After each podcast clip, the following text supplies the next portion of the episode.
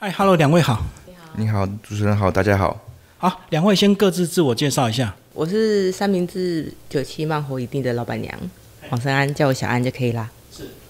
那我之前在台北算自由业，那是离职前是牙医助理。对。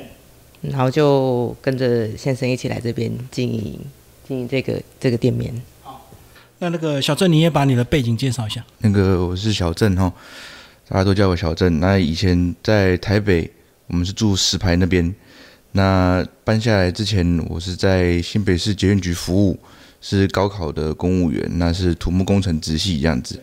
那之后就跟着太太一起搬下来花莲这边，呃，开了这个录影区跟简餐店面这样子。所以你已经考上高考的公务员，是居然还离职？是啊，会不会很多同事劝你想不开啊？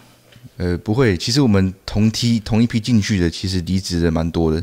对，我们在那边做了大概四年的时间。对，然后我是一毕业先普考，去台北市的新建工程处上班上了一年这样子。那之后就是在在职期间也有准备高考，那就分发到新北市捷运局再从事四年，所以我整个公职生涯大概是五年的时间这样子。好，然后当你们这个去年决定来到花莲，有什么特别的原因吗？就是你们职场上有什么问题，或者是你们本来就计划好的？我先说一下我的家庭状况好了。嗯，我是单亲家庭，我是跟着妈妈这边的。那我妈妈在我准备高考的时候，诶过世，因为我是考地方特考，十二月考试。那我妈妈是在当年度的十一月心肌梗塞走掉的。对，因为有这个机缘，下面那我考上高考之后，我的想法就是，人生就是这一辈子而已。我如果顺顺遂遂的继续做公务人员下去，当然一辈子也不会愁吃穿呐。但是可能就是人生的体会上面体验没有这么的广泛，所以我就想要自己开店，想说自己趁年轻闯闯看。所以那时候你妈应该很年轻吧？诶，我妈妈晚婚。他四十岁才生我，对，所以其实他那时候过世是他刚退休，他是当年度十月退休，哎，退休后一个月就走掉了，所以对你冲击很大。诶，因为六十五岁退休不是才要开始准备这个退休生活？是是是，可是我觉得对我来讲是一个也是一个动力，因为他把我抚养到我能够自己独立了。那他虽然说没办法看到我未来怎么样发展。可是他可以带给我更大的努力，我必须要加速我的成长。对，就生活体验要快一点。是。好，那小安你呢？他发生事情的时候，我人在日本，我在日本留学，然后是知道这个消息之后，我想说啊，就回来嘛，因为他那时候就说妈妈走了，就要趁他一个人，那就结婚，我就回来台湾了。那在来这边之前，他已经有在看。就是想要为这个事业做准备了。那等他弄好之后，我就是他是说就是加减赚一点钱，所以我才是有出才有出去工作这样。不然从结婚到到来这边，原本是都要待在家里，就是整理家里当家庭主妇这样子。嗯。那是后来到这边才开始就是弄自己的事业。哦，所以他发生事情之后，你们才赶快结婚。嗯。就觉得这个青春有限，人生的体验要加速，是吧？也也可以这么说了，对，就等于是也需要有一个伴来陪陪伴呐，也算是陪我度过一个难关这样子。所以经营露营区是小镇里的梦想，是我的一个想法。本来最初是想要经营民宿了，那因为在找场地，后来有一些原因，包含说要长久经营的考量，后来想说就转成露营区这样子。那未来再慢慢发展，看有没有机会再做做成民宿。那你们找了多少的地？多久的地？我们找其实很快，因为我们那时候从开始看到确定买这块地大概半年而已。对，因为这个地就是它比较特别，它是住宅区，对以后经营上面会比较有帮助，不会像是一些农地或是说水保地比较难规划。是不是因为你有高补考的背景，所以你很注重那种法律的一些条文？我比较死板，也包含说是有家庭教育的影响。对，所以就是朝合法去经营就对。是的，嗯嗯嗯。好啊，小安你呢？当你们看到这块地，你也喜欢吗？这块地其实我没有，因为我有我的爸妈跟爸爸是原本都是从南投那边，他们老家都在那里。那我妈妈是南投新乡的布农族。那我原本一开始是想说，如果可以就找在那边的地，因为我我的亲戚什么都在那里。可是那边的地目前看下来，如果是要这么好的地目的话，只有很小块，不然就是机林地。那要大的话，就是农地一定有。可是跟他讨论下来，如果要长久经营的话，没有办法做使用。哦，所以你们目标就很明确，地方要大，然后一定要建地，对不对？是的，也不一定说要建地，就是说一定要能够高几率通过。对，我们是比较属于细水长流，看眼光放比较远一点的。那时候是有深思熟虑过。可是你们后来怎么样度过那种从买地整地一直到盖房子的那种经济上的收入？等于你们两个都断了嘛，都没有正职，对不对？妈妈有留给我们台北有房子，对，那我们就是目前经营的时候，我们是拿台北的房子去做贷款，因为这块地它也是原住民保留地这样子，那在贷款上面会比较不好过件，所以我们就是拿台北市的房子去做贷款。然后来规划这边的房子跟整个露营区的规划，这样子。把有价钱的房子拿去抵押买这块。是是是，嗯，就是把自己所有的东西就说哈，就是抱着一个没有退路的决心呢，这样我认为才会把事情做好，让我会更没有挂碍，用心的去经营这个这个店面，这个露营区这样子。好，当你们整理下来，有发现什么问题吗？我们整理下来的问题，其实因为刚好我们在整理的时候是疫情，我们买的时候大概已经三年前，那我们光是整理，从原本三层楼拆回这个一层楼的平房，然后跟整个规划中间调的所有设计跟工程上面工法的变更，这样子下来工期的话花了两年半，快三年这样子。对，那困难的点包含说，因为它后面其实这栋原本原屋主很久没有住人，所以它的整个管线、电路，然后跟包含后面露营场地，其实是很多废弃物的，一些废弃物的清理、管线重拉，然后跟有一些呃，比如说这个室内的拉门跟户外临时厕所。这个型可能在花莲我们没有找到满意的，我们是从台北运下来，来请这边的工人施工，对，所以有一些我们自己的想法，然后配合设计师一起讨论，然后跟配合一些师傅、装修工人，我们去慢慢去变更设计，去变更工法。嗯，等于当初买是现况交物就对，你们盖瓜承受。没错。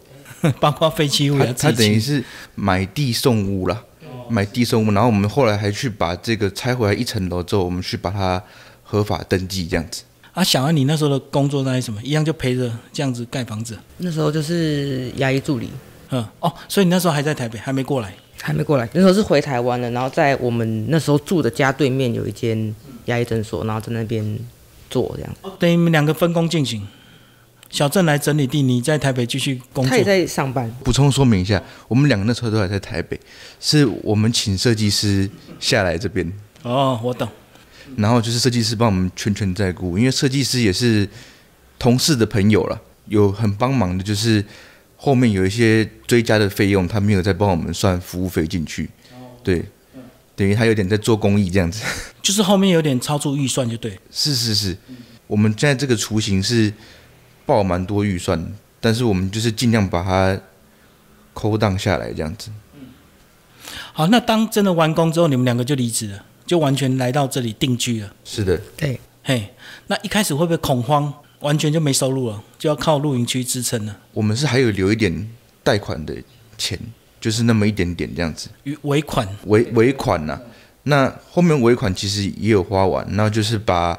后面还有把以前长辈留的股票，或者说一些金饰，没有拿去卖掉，然后去撑过这个难关，这样子。等于都说哈了，说哈就真的是说哈，没有在胡乱这样子。小安，你要讲一下你为什么会愿意这样子？因为其实看你这个条件不错，你又在日本留学过。对，然后跟着他来乡下地方。那时候刚回台湾，还马上有就是日本的公司问说要要不要我回去上班，那就是有跟他讨论，他就说他是不太愿意啊，我就觉得说那边收入比较好啦。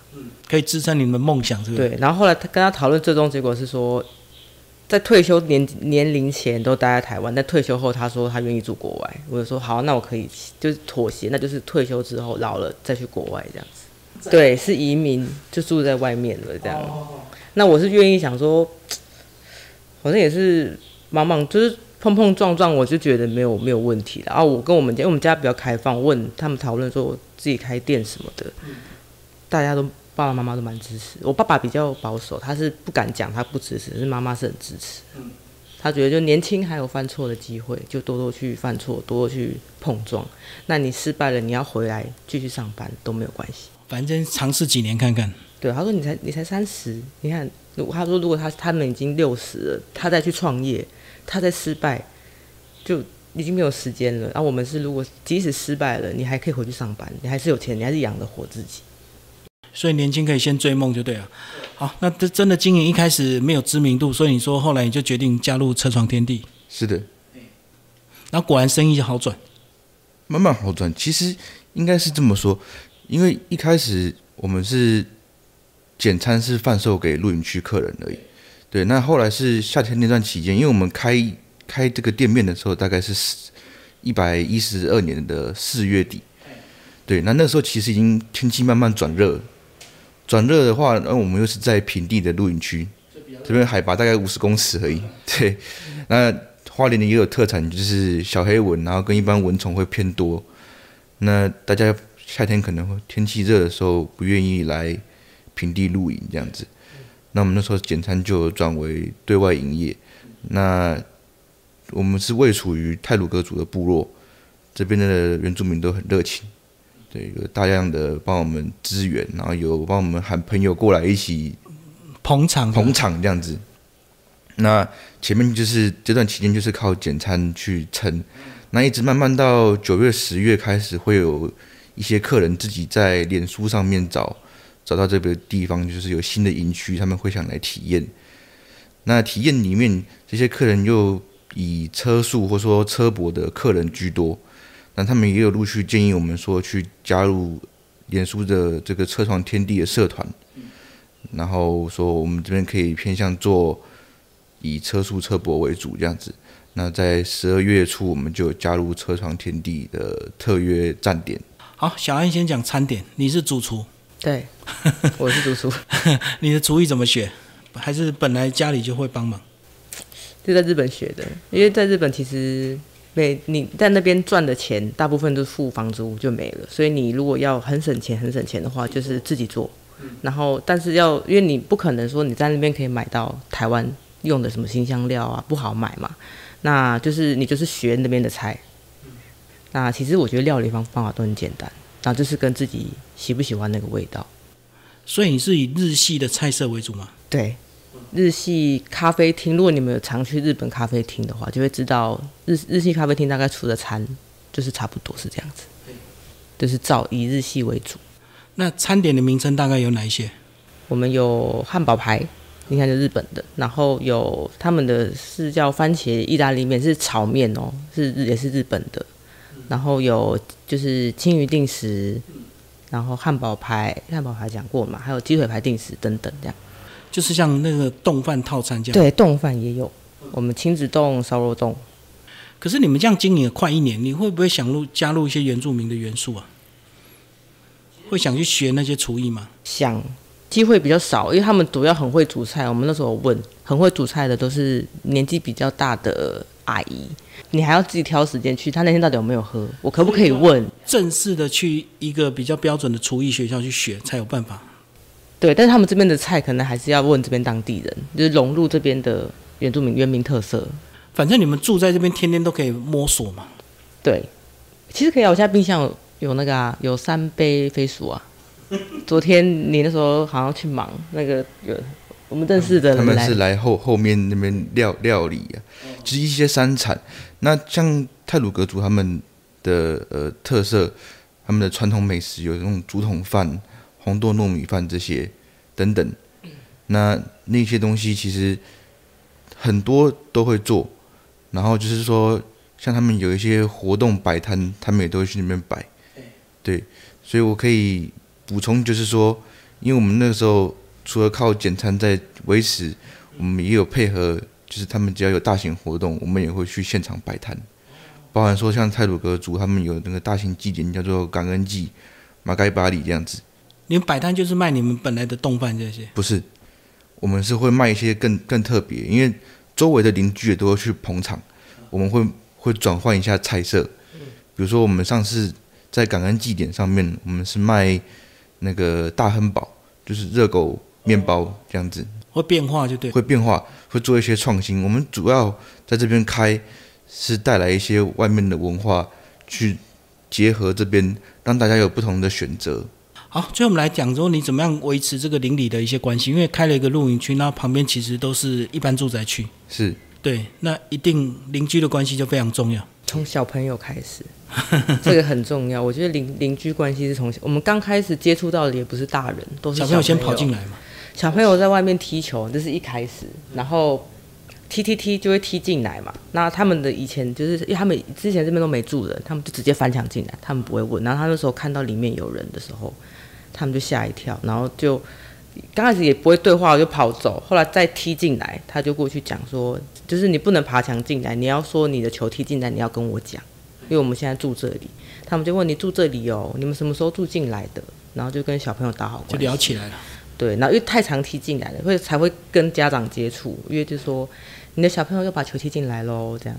然后他说好，我回去会就是再教育这样子，所以就这样慢慢熟。慢慢熟。对啊，刚开始都是小朋友啊，一定全部然后小朋友后来熟了之后，他不管有没有消费，他都会来串门子，对，来聊跟我们找找我们聊天，因为他们父母很多都是双薪家庭，哦，所以他白天大人都不在，几乎都不在，所以你们都在，所以常来找你们。我们我们开店了，怎么都在这？他们只要放学，然后或者说那个球队有练习完，功课也写完了，晚餐吃完就会过来这边串门子，对，聊天也好，打电动，或者说我们有一些桌游，对，或者说会在后面露营区，他只要没有客人，他也会在那里奔跑。那你们还可以做客服中心啊。他们功课应该都不太认真吧？我都会笑说我们这边是安亲班的，对我说去立案吧，我们快要可以立案了，这样。哦，后面刚好又一个空地，从那个三三岁到十一二岁，甚至十三十四岁都有的小朋友都会来这边。而且刚讲讲的是小朋友，那如果长者的话，有时候他们自己种的菜是不是也会像顺便就拿过来？是是是，很弄，他们很热情分享，对不对？对他，因为这边没有灌溉水源，它大部分都是旱作。对，那旱作他们就会自己种一些什么酸菜、挂挂菜啊，挂菜，然后一些柑橘类的，然后或者说剑笋等等，他们这些的特产都会送过来这边吃。木瓜、树豆、玉米，目前收到的啦。哎，所以这样你们预期得到很多超过你们本来想象的收获。是也是蛮意外的，因为我本来是想说泰鲁格族是比较内向的一个族群，就是要怎么样去融入，我们那时候是完全没有想法，结果反而是因为透过小朋友，然后大家都认识我们这个地方，也知道我们来的本意，对，因为你一个外地人来这边，他们会想说你会抱着什么心态，怎么会来这么怎么会来这么偏僻的地方？对，然后我们其实是很单纯，就是喜欢花东这个东半部整个美景，所以我们就会来这边去做一点比较跳脱传统台湾思维的一个做法。好，那如果你们真的需要采买，也是往花莲市吗？还是秀林乡这边就可以了？只能是花莲市，对，因为其实资源都在那边。不过这边的话，如果你救急就是应急需要用的话，旁边超市其实就可以买了。对啊，但是价格就是不会是国泰市场那种便宜这样。哦，所以你们还是要定期往市区嘛？是，这是必要的。我们除了去花莲市之外，因为他现在会大概两三个礼拜会回去台北调整牙套，哎，然后我们再去回去台北的时候，我们还会去好事多采买部分的食材这样子。对，因为好事多量大啊，比较便宜啊，相对成本可以降下来一点。是每个月一次的频率吗？大概每个月二到三次，因为他两到三周就会回去一次。好，最后你们两个满意你们现在的现况吗？快一年的时间，我觉得目前还算满意耶，因为其实我觉得我自己是比较喜欢跟小朋友相处了。那因为他们有时候来到很夸张，是爸妈他们不会带手机哦，但是爸妈已经在找人了，说对我的我的孩子呢在哪里，然后回去就会被骂。他说妈妈，我回去被妈妈骂。我说骂什么？他说就是你去哪里了，跑去哪里这样子，他什么都没有讲，所以就很习惯这些。后来我就跟他讲说，你可以先跟妈妈或者是跟阿妈讲一下，说你要出去玩啊，去哪里大概。他就是说哦好这样，所以我觉得跟小朋友相处，因为他们比较单纯啦。那这边的大人的话，也是偶尔会听到一些不好的，就是他们会讲说，他们经过这里哦，我们已经快一年了，经过这里，他们就会说啊，这间都很有钱，然后连进来都没有进来过。就是表面上的那个，他说你们他们一定是有钱人，他们是有钱人，对，然后就走了，有点距离感，对，还是有。不过我觉得就慢慢啦，应该已经往好的方向发展了。时间还不够了，才不到一年。对，是，嗯，哎，那如果白天没有客人的时候，你们都在做什么？因为应该大部分还是忙假日嘛，对不对？露营课。白天哦，我们以前没有客人的时候，我们也会去寻备料，然后跟做环境清洁这样子。那因为我们餐饮中间是有空班，就是我们是早上十点半到下午的两点，那晚上的班是五点。到八点半，所以中间大概会有大概三个小时的空班，那我们可能会就是利用那个三个小时的空班，我们会去补货，或者说去这附近的景点走走，包含说可能会去泰鲁阁的禅光寺啊，或者说是去长春祠这样子去看一下，多跟那边的外国人沟通，自己也可以练习一下英文的水平呢。对，因为我们那时候去很多外国人其实是自己骑摩托车或自驾上去泰鲁阁。那他就会也很热情跟你介绍说那边有什么景点，对，我们反而会吓到，就是说，哦，他还比我们清楚。对啊，比我们清楚。他就说你可以，他用英文说他可以上去那个钟楼，这样我们就呃嗯对，跟我们已经去过很多次，因为很累，那个路真的很累，之字形一直爬，一直爬，一直爬。我们说哦，好好好，然后我就说你还要上去嘛？他就说好累，我不要上去。哦，所以你们还是把你们这边当做一一般的餐厅在经营，所以大部分的时间还是要绑在这里。对不对？因为随时会有人来用餐，是没错。嗯，只有下午三个小时的空班可以走一走。收店之后，哦，可是会不会一天都没有客人呢？有有，反正你们就做自己的事。这几个月以来，呃，一天都没有客人的次数慢慢在减少了。对，所以其实真的是一直都在往好的方向发展呢。所以住附近的还是会进来吃啊。还有那个，就是因为这边会有一些，就有那个家访员。他们可能来这边看老人家照顾完，他们就看，哎，这里有店，就会直接走进来，然后他就会告诉我说，他们是从花莲哪里，然后来这边看探望哪一个老人这样。家庭访视员。对，就来这边吃。是。对，所以我觉得其实也是有带到花莲市去，然后还有人特地从花莲市过来吃。上次有一个姐姐这样子。好，那如果你们生意再好一点，有点积蓄，你们还要想要增建什么，或者是再改善什么？呃，我会分简餐跟露营这两块去讲。以露营来讲，包含说。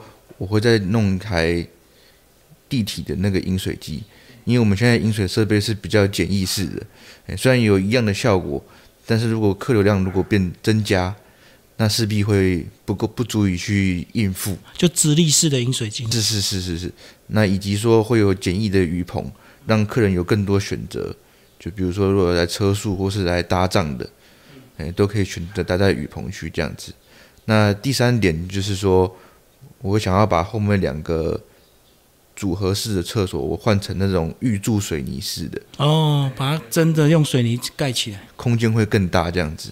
对，然后以及说，如果还有这个机会，一定会想办法说去扩大这个规模啦。对，这是露营的部分。那简餐的部分，如果生意量再起来，当然就会考虑说座位数的数量要不要增加，以及说。需不需要请帮手？要不要多一点人力？以及说，我们其实每半年都会检讨一次菜单，就说有没有要增加新的菜色，或因应不同的节日去增加一些特色料理。包含说，像现在冬季，我们就有增加关东煮这样子。那夏季可能就会配合后面的芒果树，会去增加芒果青或是一些芒果冰这样子。好，那餐饮请小安回答。他刚讲的就是你本来预期的吗？菜色的部分，菜色其实是我是刚讲说可以可以减不要增啊，就是可以变化，就做替换。就夏天冬天跟如果有节日，像如果有中秋节就特色料理是吧？端午节可能就是特别做当天的。他是说他不太喜欢这样，就是我那时候冬至，我说今天汤圆就煮一煮卖一卖，搞不好还会有人买，是真的有人要买。变化的快一点就对。对，而且在这种地方，大家其实因为他们都双薪，如果你说今天你突然哎你需要吃粽子，想要应景一下，你也不要多，你就可能卖个你就卖五十颗嘛，你五十颗卖完就好。对，一定还是会有人买单。就是不要为了做生意一直增加品相，反而会增加备料就对。但是可以变化快一可以。变化，就是你可能今天心血来潮卖，反正你有现在都有网络啊，你就马上 PO 我现在新增什么，然后你就现动一直洗，把它置顶一直洗一直洗，就会有人来了。嗯，对我比较看就觉得很 OK 啊，没什么那个。好，你们经营到现在有没有吵架？有没有意见不合的时候？很长啊，很长，对，这个是必必然的啦。可是夫妻间的吵架哈，如果没有吵架，那那个累积到一定程度爆炸，那反而会很很恐怖。哦，要宣泄情绪，对随时要吵一下。所以那种通常小小吵小闹，跟地震一样，很稀松平常的事情，但你要怎么样去调整，要怎么样去改善，那个比较重要。那像我我们之间，其实我们只要两个人冷静下来，我们是会想办法去解决这一些事情的。对，因为你们才三十岁，其实吵到一半就大概知道东西要怎么做了，只是你你那个气还是没有吞下去，所以你还是在吼啊。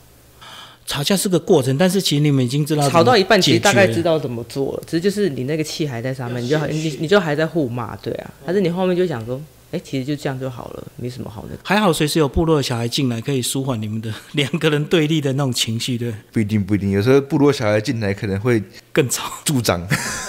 他们很他们很该怎么讲，很活泼啊，太活泼了，就是会什么丢石头啊，就玩开了，就玩开了。后面那个不是有木头，上面有斧头。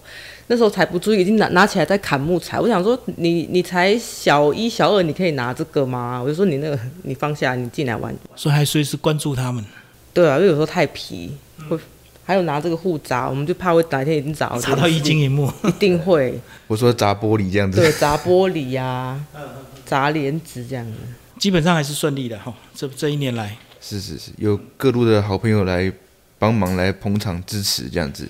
而且你这样子从台北移居到花莲，这样也等于是帮朋友开了一条路啊。很多朋友要来找你就 随时都有这么大的停车位可以露营。没错，比较多是反映说好远，你们那里好远啊。其实苏花改通了之后，大大省一些通勤的时间呢。好，谢谢两位小郑、小安。谢谢主持人，谢谢。